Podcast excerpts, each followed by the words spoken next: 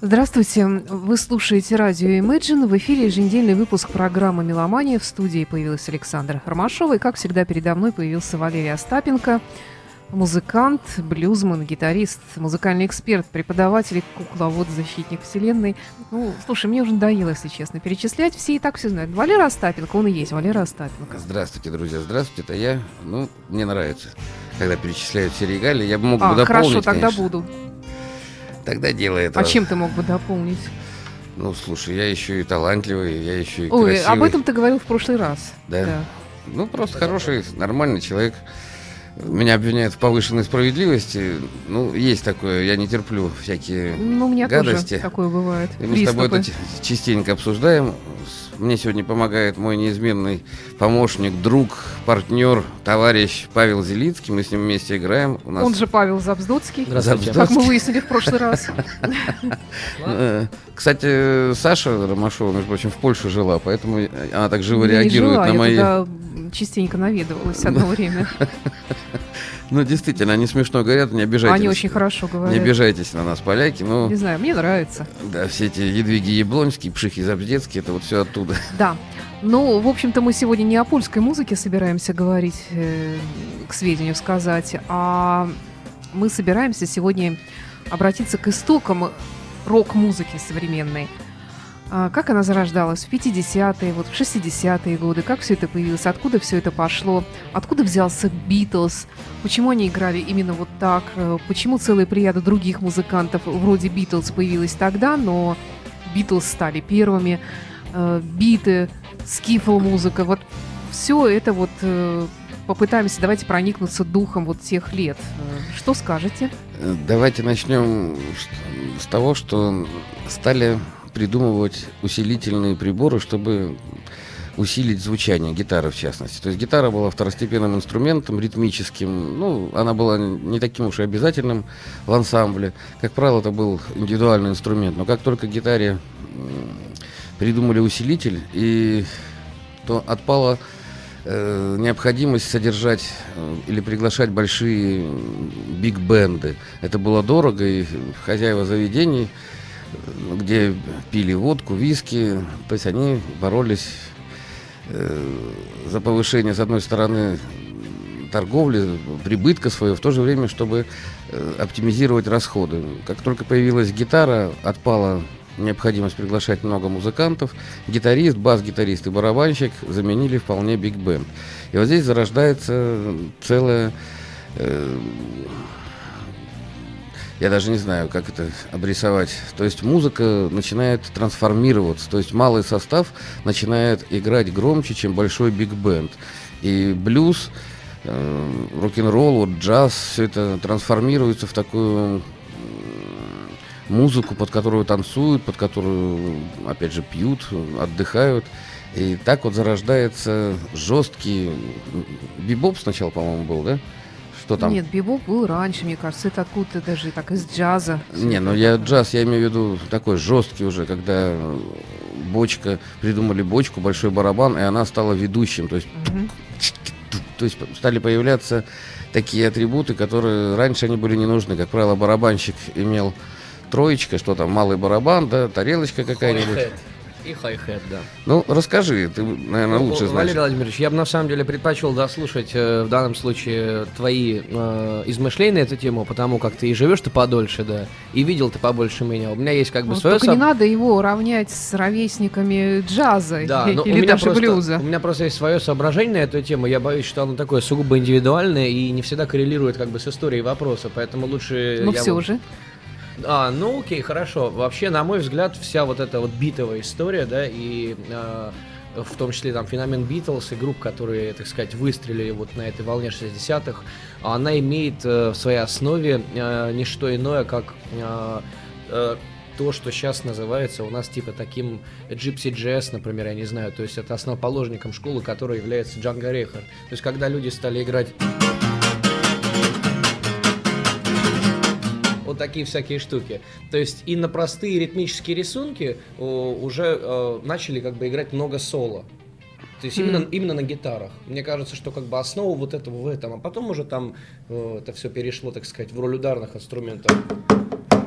Да, довольно действительно неожиданную Мне так такую кажется. свою точку зрения излагаешь, потому что я вот никогда бы не подумал, что Джанго Рейнхард как-то мог быть в А мне истоках. кажется, он супер битник на самом деле. Вот его музыка, если так послушать. А вот принципе, как вот перевести бит?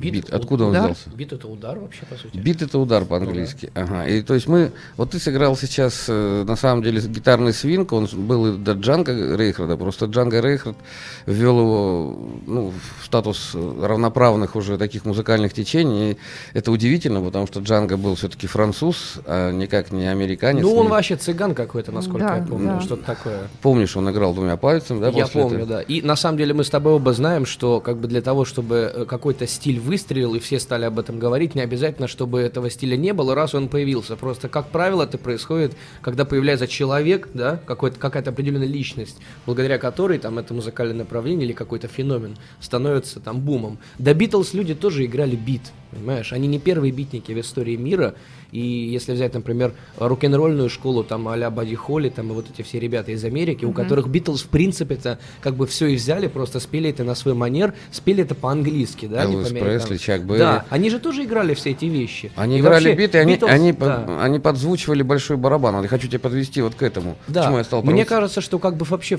я могу опять же ошибаться, но на мой взгляд такой сугубо индивидуальный человек, который в то время, например, даже не жил, мне кажется, что э, Битлз просто такие одни из первых ребят, которые стали вот на этом континенте играть такой музон, понимаешь? Потому что раньше это же были по большому счету пластинки, сложно было представить себе, например, э, частое посещение концерта Чака Берри, если ты, например, живешь в Лондоне, да? Ну, в общем-то, да, это было... Вот. А тут как бы вот такие ребята, они, и причем они же прославились-то благодаря чему сначала? Благодаря тому, что они исполняли кавер-версии Да, известных песен.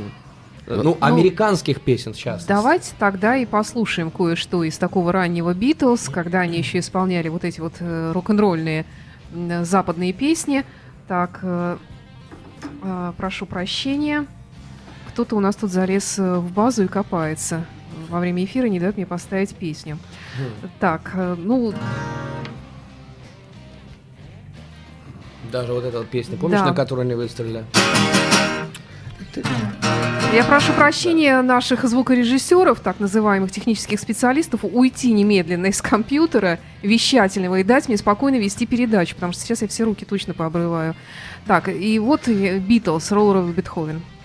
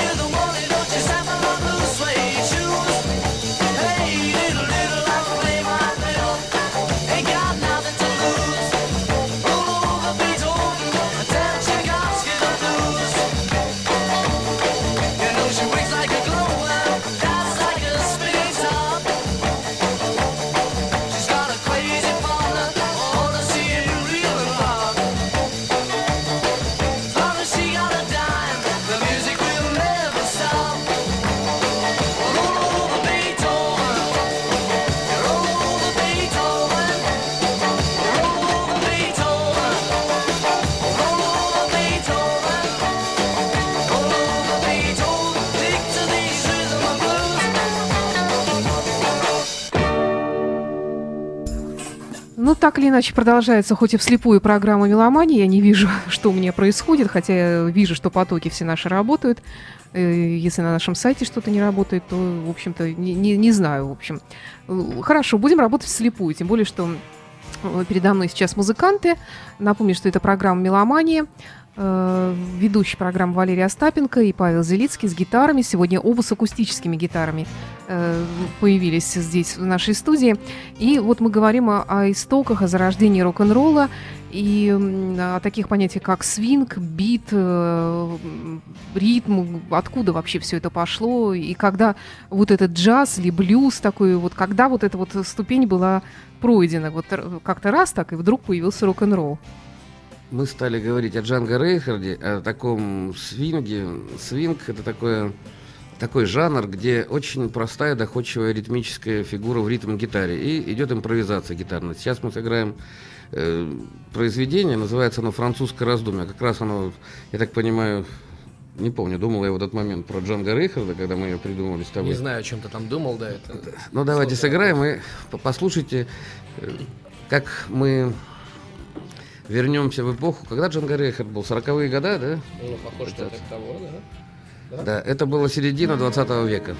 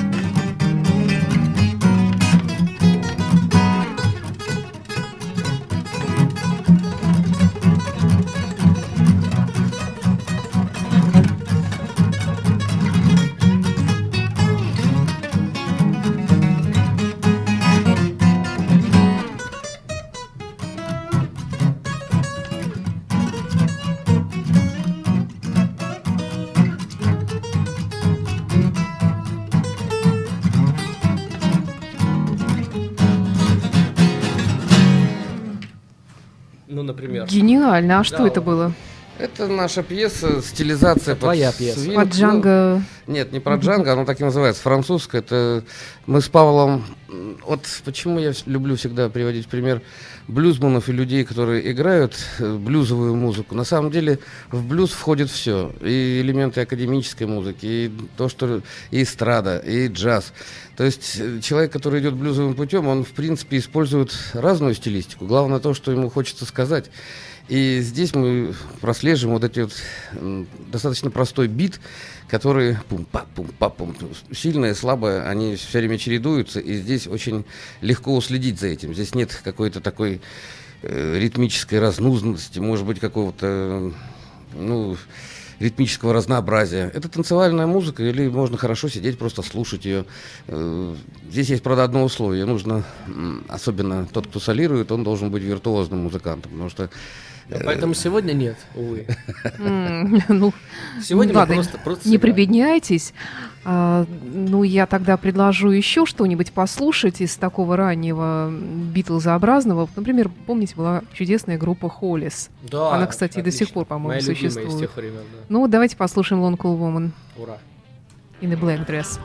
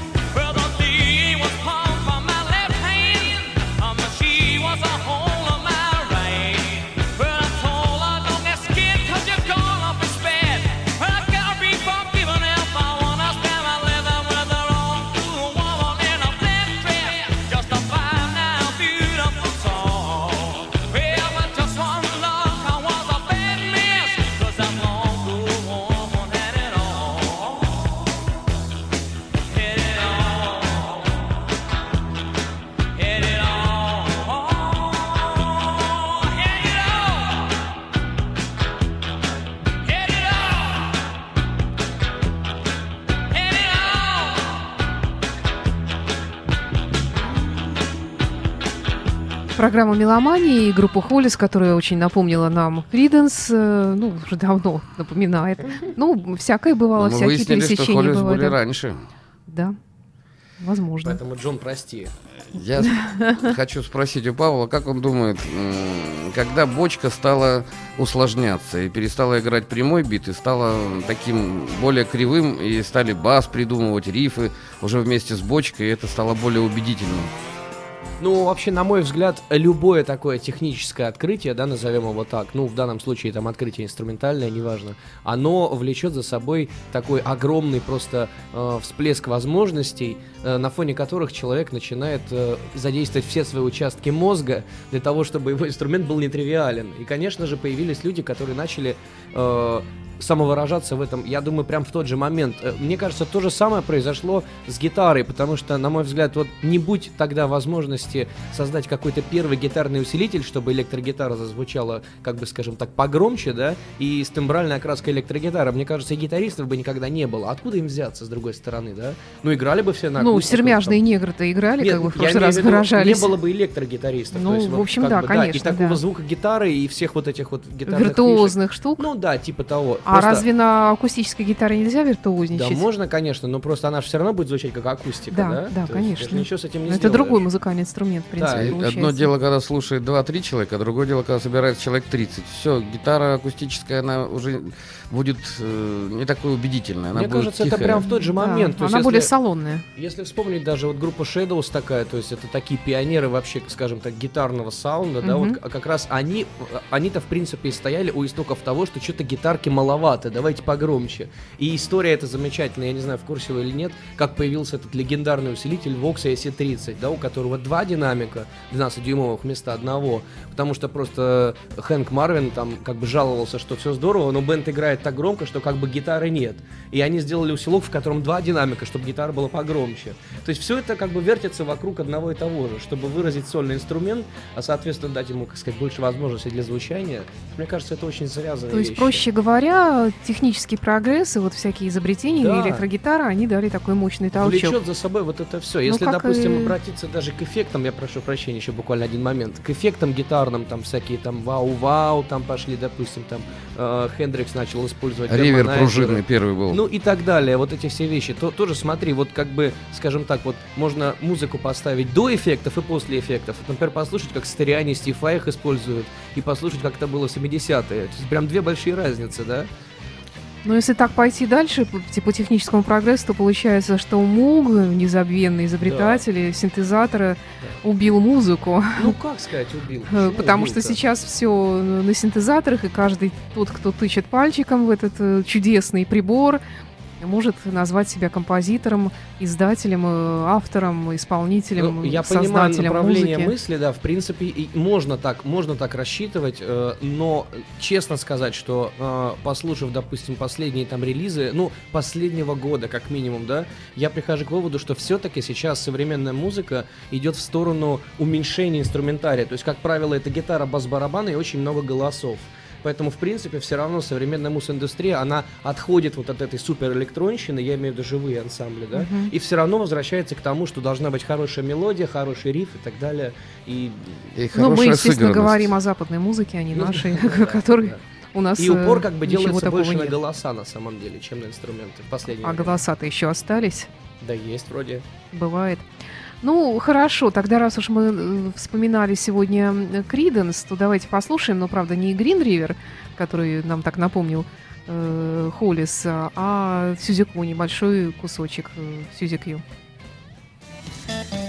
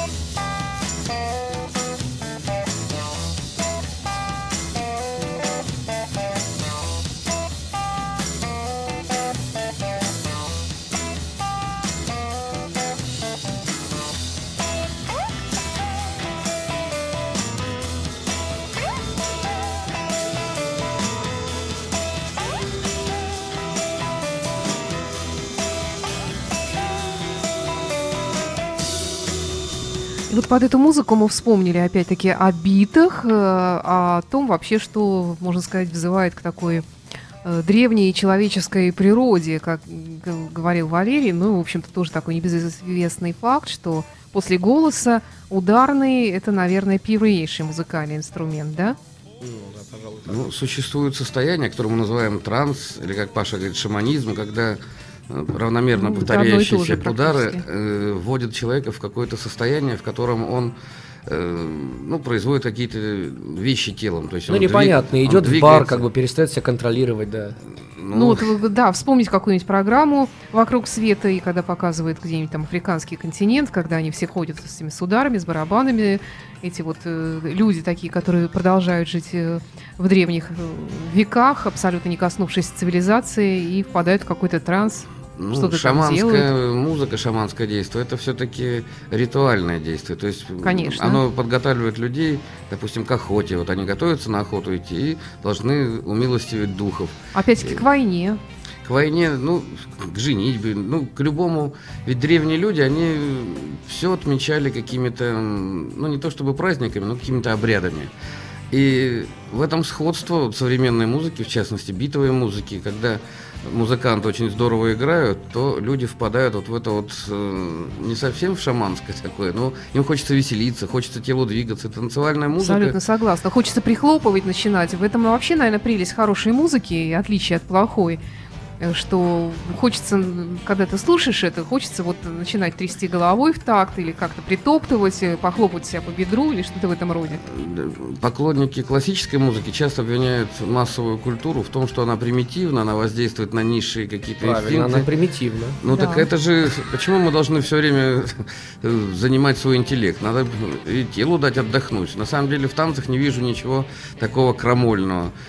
Это, если вы ходите в филармонию, вы погружаете свое сознание там в красоту, если вы в этом разбираетесь, опять же, слушать. Но там нет бита, там нет такой жесткой привязки к ритмическим моментам. А в современной музыке, вот в битовой, все скачет от ритма. То есть мелодию никто не отменял, красивые голоса никто не отменял, аранжировка все здорово, но должна быть ритмическая составляющая, которая заставляет нас, вот эта пульсация, она заставляет нас двигаться.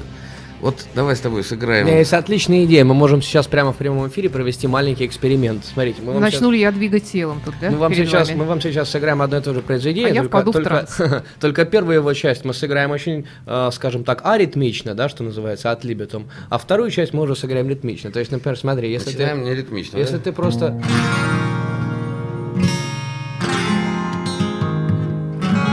Поехали, си. Отель Калифорния.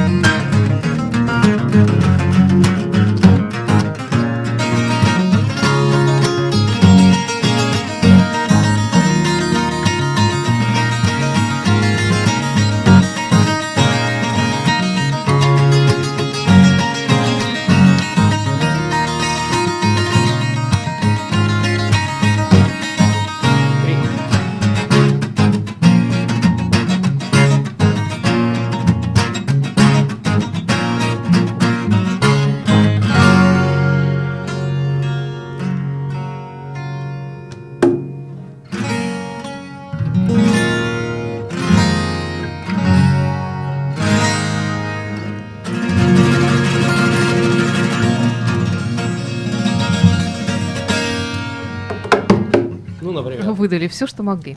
Практически.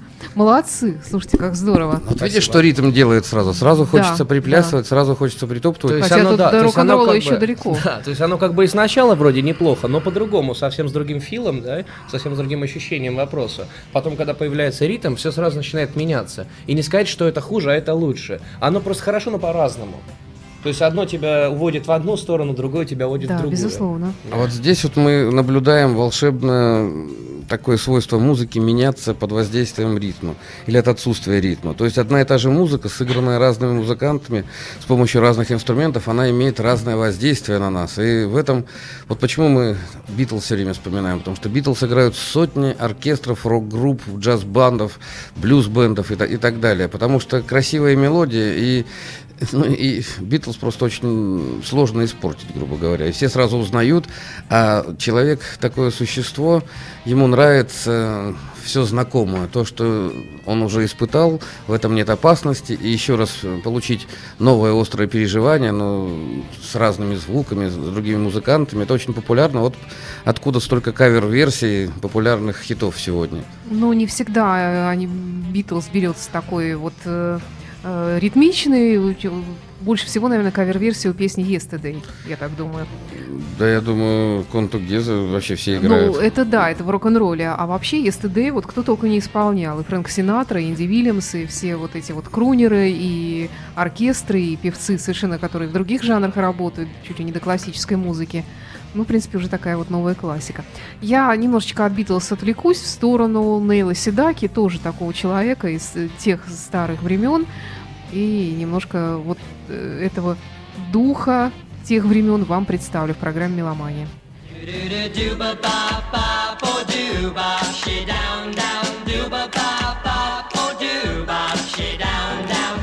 I'm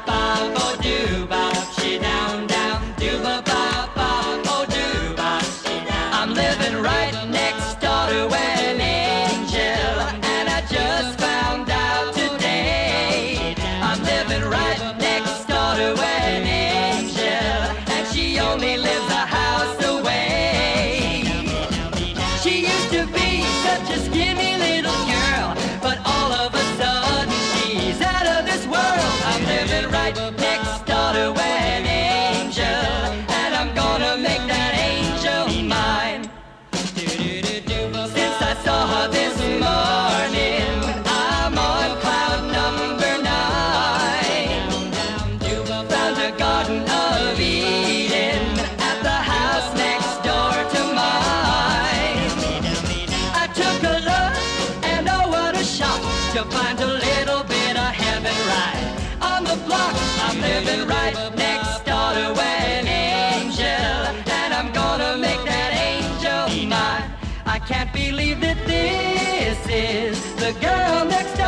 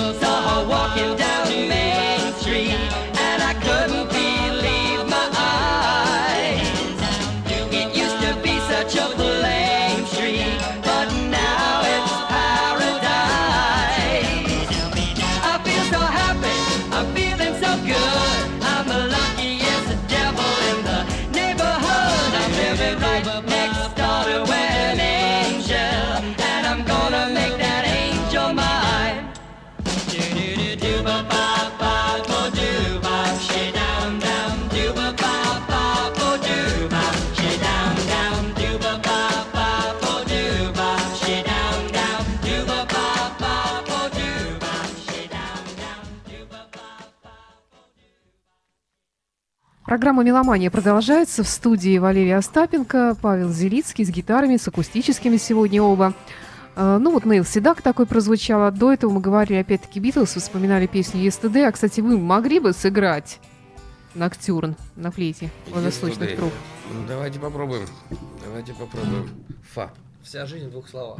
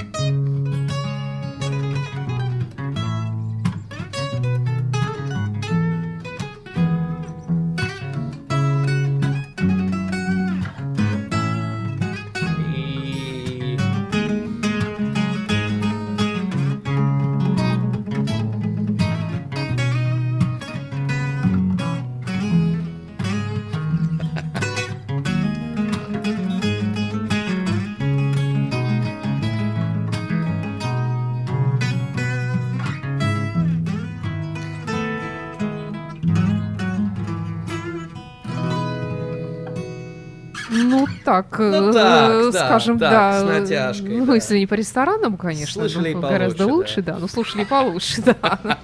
Ну, ничего, молодцы. Слушайте, тем более, что если учесть, что Ну, не импровизация. побьют хоть, это ладно. Ну, посмотрим. Понял. Тут народ сталкивается шутка под с окнами студии. Я когда не помню аккорды, я ритмически их играю, но делаю такой невнятный. Вот сейчас был такой момент, и Павел, Павлу сразу... Да, то есть из Валеры вышел бы просто отличный первый скрипач Лебува симфоркестра. Представляете, чувак играет партию, забывает, и вместо того, чтобы играть, начинает делать что-то такое. Просто огонь. На скрипке причем. Да, да, да. Ладно, не будем вспоминать печальную историю. Не будем. А, да, как, как-то вы меня умиротворили Битлзом, и я А, забыла, вот о чем мы говорили вот до этот этого. эффект, да, вот вот этот Мы эффект, про да. бит говорили и говорили про то, что есть мелодии, которые вечные, они не, несмолкаемые, и они бу- будут звучать, я думаю, столь- ровно ну столько. его этот бит, сыграйте еще раз Yesterday.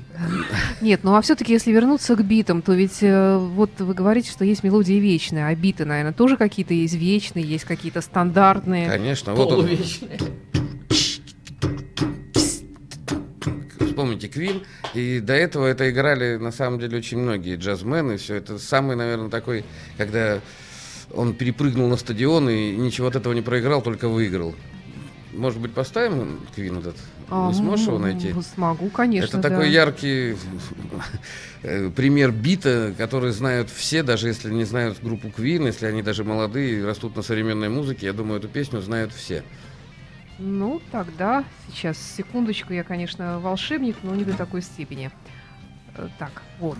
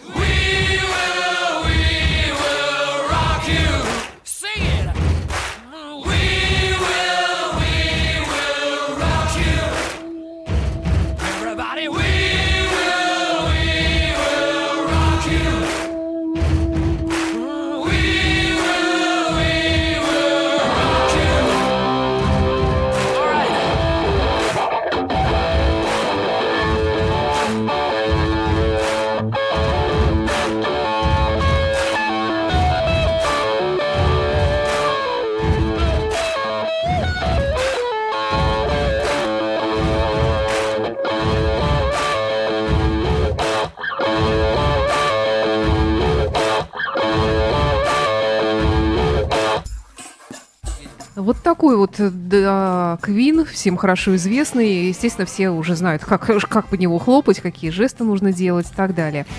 А а в чем вообще, кстати, феномен группы Квин в этом смысле? Ведь они же тоже такие были, в общем-то, непростые. Скорее, такая у них замудренная музыка была. Э, Феномен этой группы в том, что собрались, как и Битлз, очень талантливые люди. То есть там и барабанщик, и гитарист, и бас-гитарист Дикон. Они стоят друг друга. То есть это очень редко, когда такие люди собираются вместе. И вспомните Pink Floyd, Битлз. То есть эти люди просто обязаны, хотя они были уже, как сказать, вторыми после Битлз, после уже был Пепл, уже был Цепелин, все, то есть Квин появились чуть-чуть попозже, но тем не менее Фредди Меркури, вот опять же, неважно, где ты родился, это яркий пример того, что рок-н-ролл из тебя изливаются или, или нет. То, что делал Фредди Меркури, по-моему, феноменально. Вот я сейчас просто удовольствие в очередной раз э, получил, исполнил все кавер-версии на эту песню, насколько тяжело даже приблизиться к пьедесталу Фредди Меркури, он настолько был ну, великий, не побоюсь этого слова. Сегодня, кстати, годовщина со дня смерти Фредди Меркури в 91 году, 24 ноября. Мир облетело известие о том, что он умер, как выяснилось, чуть позже от СПИДа э, и со всеми вытекающимися последствиями из этой страшной болезни. А ведь мы не хотели да, про него, он сам выскочил сейчас, вот, видно, что-то носится Да, в воздухе, и мы кстати, вспоминаем да, великих. да. К сожалению, музыканты это тоже люди, они тоже умирают, но оставляют после себя наследие, и великие, такие как Фредди. Э, Я думаю, их будут помнить всегда. То есть это золотая, как сказать, сотня рок-н-ролла, и как голос, и как мелодия.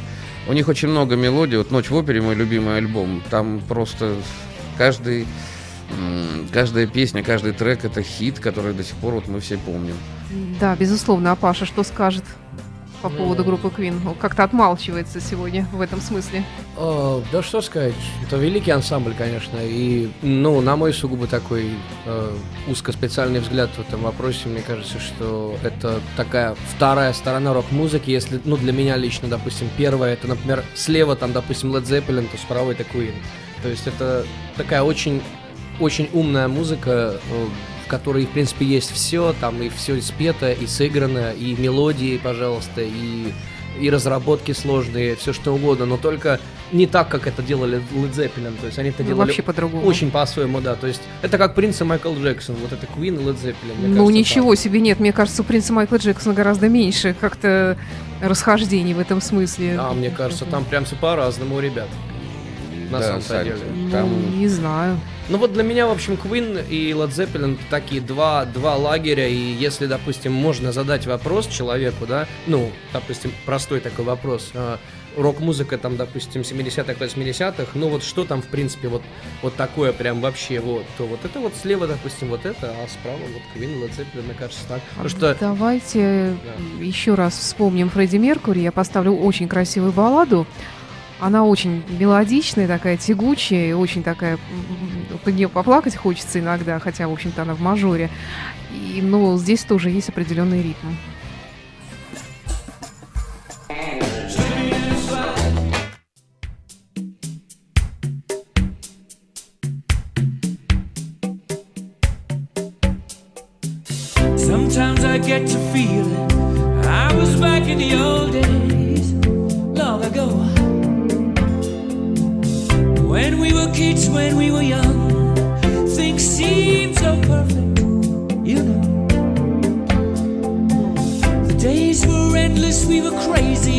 Young. The sun was always shining, we just lived for fun. Sometimes it seems like lately, I just don't know The rest of my life's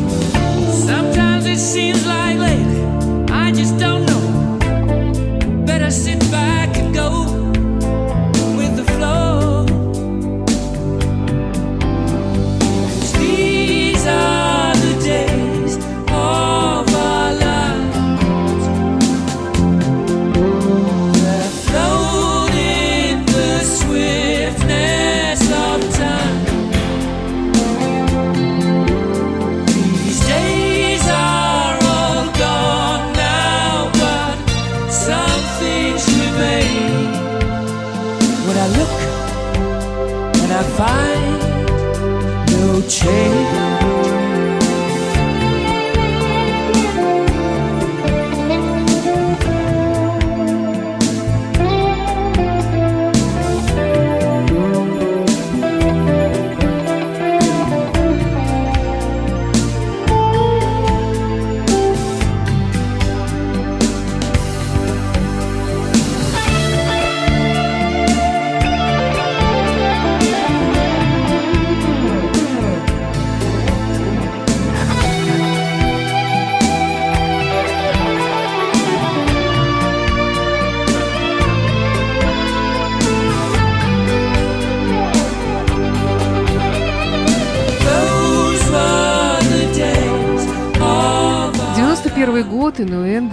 памяти Фредди Меркури. Мы сегодня ставим эту песню. В эфире программа «Меломания». Ну, что-то вы как-то заскучали, э, друзья, товарищи, Он гитаристы. такой печальный. Ну, Ну, да. меланхоличный скорее, не печальный, а такой. Ну, мы начали, да, с битов вообще-то сегодня и со старого рок-н-ролла. Может быть, снова вернемся к ним, к нему, Ну родному. что, передача наша заканчивается. Давайте я подведем, наверное, какой-то итог. Бит вообще правит миром до сих пор. Очень много всяких электронных сейчас подделок, э, имитаций бита. Ну, Ну, ты, кстати, и Квин упрекаешь в том, что, да, вот эти вот электронные барабаны. них. Ну, это я просто вспомнил, что Квин...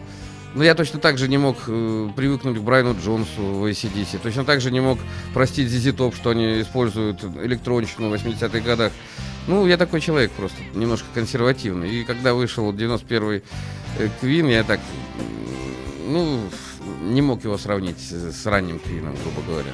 Это сейчас мы э, меняем, наверное, может быть, э, взгляды или еще что-нибудь. Просто м, имитация, я всегда был против имитации. И когда что-то придумывали, то есть я не то чтобы против прогресса, но его нарочито везде э, Ну, наверное, мода была такая. И вот этим отличается вот именно звук тех лет. Вот когда все это было изобретено, когда все это было придумано, все начали это использовать. И поэтому мы узнаем, да, вот это вот 80-е, да? Ну вот, не поверите, я сегодня в Фейсбуке увидел группу «Форум», такая была, питерская. И как, Да. и, как и тогда меня возмутило. Идет фонограмма, то есть люди под- поют под фонограмму, и, и гитаристы пляшут. Там гитарного вообще ничего нет. Островок, островок, что-то такое. Да, была такая. Помнишь, как это было модно? Все электронное, эти музыкальные ринги, и вот эта вот поп-музыка такая заполонила тогда все эти. Я очень был огорчен. Это то, о чем я говорила, что, да, Муг убил современную музыку, что все начали играть на синтезаторах, и, и получилась вот такая вот ерунда. А вот сейчас я напомню слова Пашина. Сейчас идет возврат. То есть люди наигрались этими электронными А штуками. ты с этим согласен? То, что идет возврат к старому, Да. я не то чтобы согласен, я это приветствую, это здорово. Мы приглашаем, кстати, вас на концерт нашего трио, трио Павел Зелицкий. Когда там ближайший? 8 декабря в Джимми Хендриксе и 16 декабря это Райт Плейсе. Новогодние концерты. Приходите, послушайте. Мы играем сейчас модную музыку, как нам кажется, то есть с таким фанковым уклоном. Э, Даже я, старый, так сказать, консерватор, в принципе, с этим э, согласен. То есть э, это действительно...